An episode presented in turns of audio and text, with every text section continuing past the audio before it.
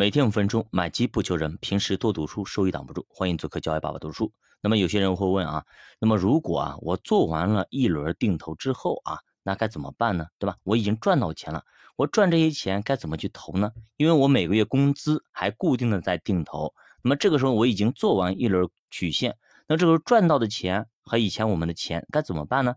这笔钱该如何去投进去呢？如果单纯从定投来说，我们不做资产配置啊。那这个时候，作者给了一个算法，我们来看一下，也就是把手里的钱你先算一下，然后大致算一下我们未来收入会怎么样，工资是有提升还是说一直会稳定，我们要算好。那算好了，我们现在手里的钱以及我们可能未来的收入，那也不要算太细，大致毛估估一下啊。我们备足三十六个月的投资，然后呢再重新定投，我们把这些收入呢分成三十六份，每个月投一份。那这里给大家举个例子啊，那比方说隔壁老王嘛，啊，隔壁老王呢每个月拿从工资里挤出两千块钱投资，那么一年下来就两万四，三年就是七万二啊，他赚了百分之五十就出来，也就是加上三万六，一共呢是十万零八千。那这个时候呢，他本金七万二，赚了三万六，总共呢是十万零八千。比方说老王的工作比较稳定，那工资也没有涨也没有跌，那么未来三年他能拿出的钱也就是七万二可以拿出来。这样的话，你十万零八千再加上七万二，总共呢是十八万。那这十八万的钱是未来三年里面我可以拿到的固定的。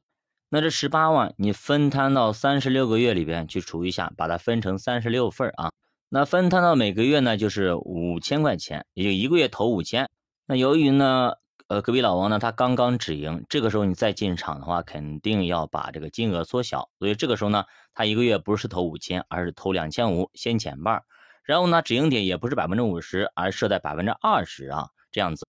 那么如果他这一次进去啊，第二次定投，他进去之后亏了百分之三十，那么再把每个月定投，那么恢复到两五千块钱啊，恢复到五千块钱。那么问题来了，为什么要设定为三年，也就是三十六个月呢？其实这跟你的止盈点有关系啊。每年年化收益是八到十五算的话，也就是最保守的年化收益率是八。那么所以三年下来至少是百分之二十五。那么如果按照年化百分之十五，三年下来也就是百分之四十五。那当然了，带上复利的话也就百分之五十左右。所以说你这三年极有可能收益率存在在百分之二十五到百分之五十之间的某个点可以止盈。所以说呢，你肯定要在百分之二十五和百分之五十之间选择一个点。那么当然，它定在百分之二十呢，就更加的保守了。哎，也就是说，肯定可以达到的，也就是百分之一百再加个环。哎，最好呢，你定的时候不要太高啊，不要说定到百分之四十五以上啊，最好呢定在百分之四十左右，给自己留一个安全的边际。万一它就百分之三十九它不上往上跑了，你尴尬不尴尬？你这一轮可能白走了，大概这样一个意思啊。那如果这一轮你没赶上，或者你投着投着资金打光了，没有钱了，那怎么办？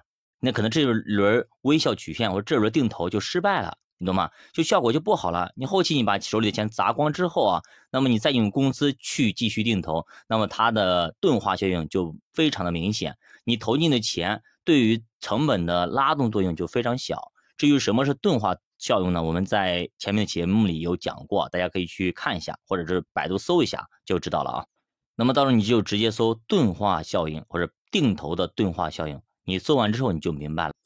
所以说讲到这里，大家应该明白了啊。所以定投其实也天时地利人和各个方面都要要的啊，包括时机，包括你的资金，包括你的时间等等，都是要恰到好处。有那一环可能出现非常大的失误，有可能你这波微笑曲线或者这波定投。投下来的效果就非常的差，甚至有可能还赚不到钱。所以说定投并没有那么简单，并不像很多人想那样，定投就傻傻的投，就是傻傻的就躺平的状态。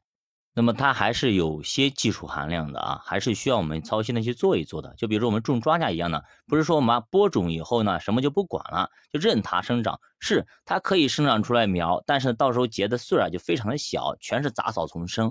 你还是要去施肥，还是要除草，还是要去打理的。好的，教爸读书陪你一起慢慢变富。如果大家对投资感兴趣，可以点击主播头像，关注主播新品团，跟主播一起探讨投资智慧。